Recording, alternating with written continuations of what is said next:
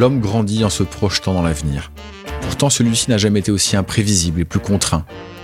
Comprendre comment faire grandir les organisations humaines, entreprises, associations dans le temps long, c'est tout l'enjeu d'Histoire Entreprise. Je m'appelle Martin Videlaine, j'ai créé Bluebird, une communauté de 5000 indépendants qui conseillent ou remplacent des dirigeants en Europe et en Afrique. Bienvenue sur Histoire d'entreprise. La raison d'être principale, c'est d'investir dans des projets qui ont un impact positif d'un point de vue euh, sociétal et environnemental. On aime ce métier et on l'aime encore plus si sa finalité est de permettre de construire un, monde meilleur pour nos enfants. Alors c'est très présomptueux de dire ça, mais l'objectif, il est en tout cas à notre modeste niveau de faire en sorte que le monde soit plus durable et euh, la thèse d'investissement s'articule autour de cet objectif. Ça passe par euh, des investissements dans des sociétés qui adressent des nouveaux marchés, qui lancent des nouveaux modèles. Ça peut être back market dans le reconditionnement, ça peut être upcycle dans l'upcycling, ça peut être euh, give dans la sharing economy, euh, ça peut être Goshaba dans l'inclusion sociale. On a à peu près 75% de notre portefeuille qui s'articule autour de ces thématiques, euh, ces nouveaux modèles, sans que ce soit des fonds à impact, puisqu'on veut que les propositions de valeur des startups qu'on accompagne soient adoptées par le plus grand nombre. Et donc, si on commence à se fixer trop de contraintes, on pense que on n'arrivera pas à toucher la population la plus vaste.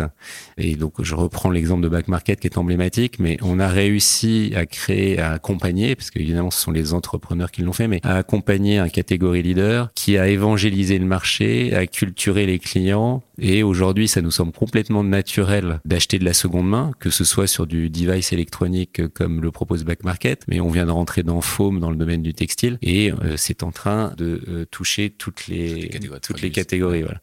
Et c'est, euh, même si on n'en a pas conscience, on est assez fier que ce soit Back Market qui ait lancé ce mouvement je, suis désolé, je vais devoir te lancer quelques fleurs, mais euh, pour ceux qui nous écoutent, Daphne investit, alors tu as cité comme ça en passant euh, des petites sociétés, mais Back Market, c'est quand même d'une des icônes de la tech euh, à Paris. Alors je peux en citer d'autres. Plus récemment, ça a été Captain Cause, Comet, Bindi, j'ai une petite histoire personnelle avec Bindi, il faudra qu'on en parle, Lyft, Spotify, il faut quand même que tu nous racontes un peu comment vous avez atterri dans Spotify. Donc vous avez un portefeuille qui est juste extraordinaire. Et ce qui je trouve assez dingue dans cette histoire, c'est que il faut arriver à convaincre ces entrepreneurs que c'est vous qu'il faut choisir et pas un autre. Parce que ce qu'il faut toujours rappeler, c'est que quand ces, sociétés euh, cherchent à augmenter leur capital en allant chercher des investisseurs, bah, il y a vous, mais il y a d'autres qui frappent à la porte. Et à la fin, ils se disent, ouais, mais nous, ce sera Daphne. moi, je suis très, très curieux et je pense que beaucoup de nos auditeurs vont l'être aussi. Qu'est-ce qui fait qu'à la fin, quand je suis entrepreneur et que je viens de Spotify, je me dis, bah, en fait, je vais choisir Daphne parce que Daphne, euh, ils vont nous apporter ce petit plus qu'on n'aura peut-être pas. J'allais dire indépendamment des valorisation. Il faudra qu'on en parle évidemment parce que ça, ça peut, ça peut intéresser beaucoup de monde. Alors, je te parlais de product market fit tout à l'heure et donc d'adopter les règles des startups. Quand on est allé euh, consulter tous les entrepreneurs qu'on avait accompagnés ou pas, ils nous ont tous dit que finalement, ils souhaitaient être accompagnés non pas par des censeurs, ce qui pouvait être le cas des anciens banquiers que nous étions, mais par leur père, ou en tout cas par euh, des entrepreneurs ou des investisseurs qui comprenaient leurs problématiques.